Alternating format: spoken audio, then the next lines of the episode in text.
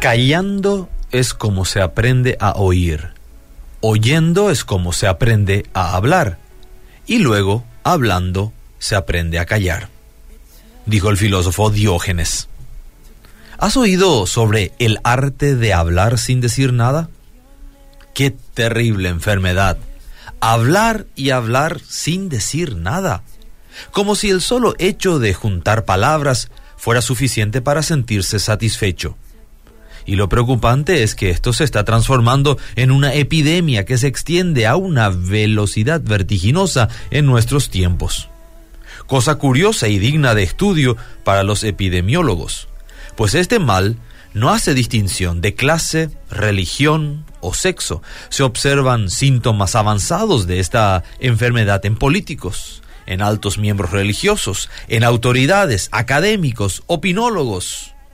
Inclusive nos sorprende la Internet cuando buscando sobre el tema aparecen muchos escritos, desde consejos para cómo hacerlo hasta técnicas para llegar a ser expertos en el arte. Mal que llaman arte. Sin ser especialistas en el asunto, podríamos fácilmente distinguir tres categorías. La primera, la de los que simplemente hablan sin decir nada, es decir, aquellos que hacen del hablar su profesión.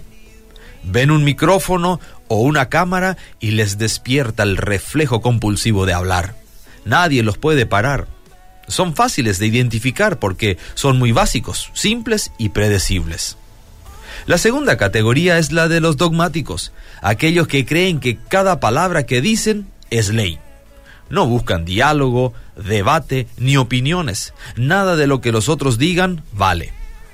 Y la tercera categoría son los comediantes, aquellos que las pocas veces que hablan solo hacen alarde de cosas pocas serias. Hacen al resto reír sin tomar en serio nada de lo que se dice. Qué gran diferencia con las palabras que han salido de la boca de personajes bíblicos y que han quedado registradas en las Sagradas Escrituras.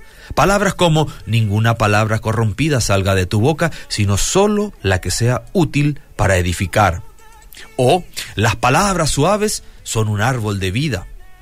También encontramos sugerencias mil veces más útiles que las que nos sugiere la Internet. La palabra suave calma el enojo, pero la palabra áspera enciende los ánimos. ¿Cómo no recordar las indicaciones de uno de los líderes de la primera iglesia que decía, no amemos de palabra ni de labios para afuera, sino con hechos y de verdad?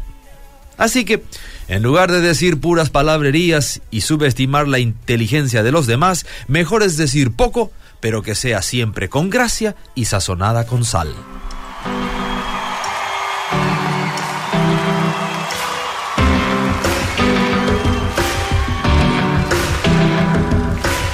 Some days life feels perfect, other days it just ain't working.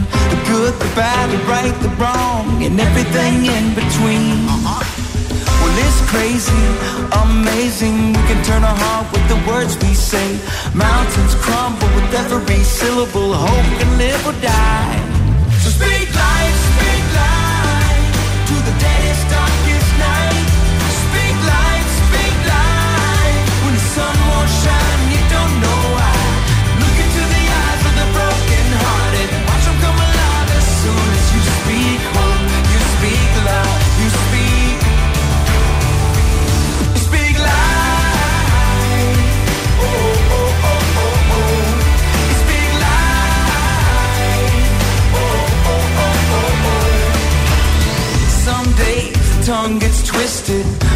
days my thoughts just fall apart. I do, I don't, I will, I won't. It's like I'm drowning in the deep. Well, it's crazy to imagine words from our lips as the arms of compassion. Mountains crumble with every.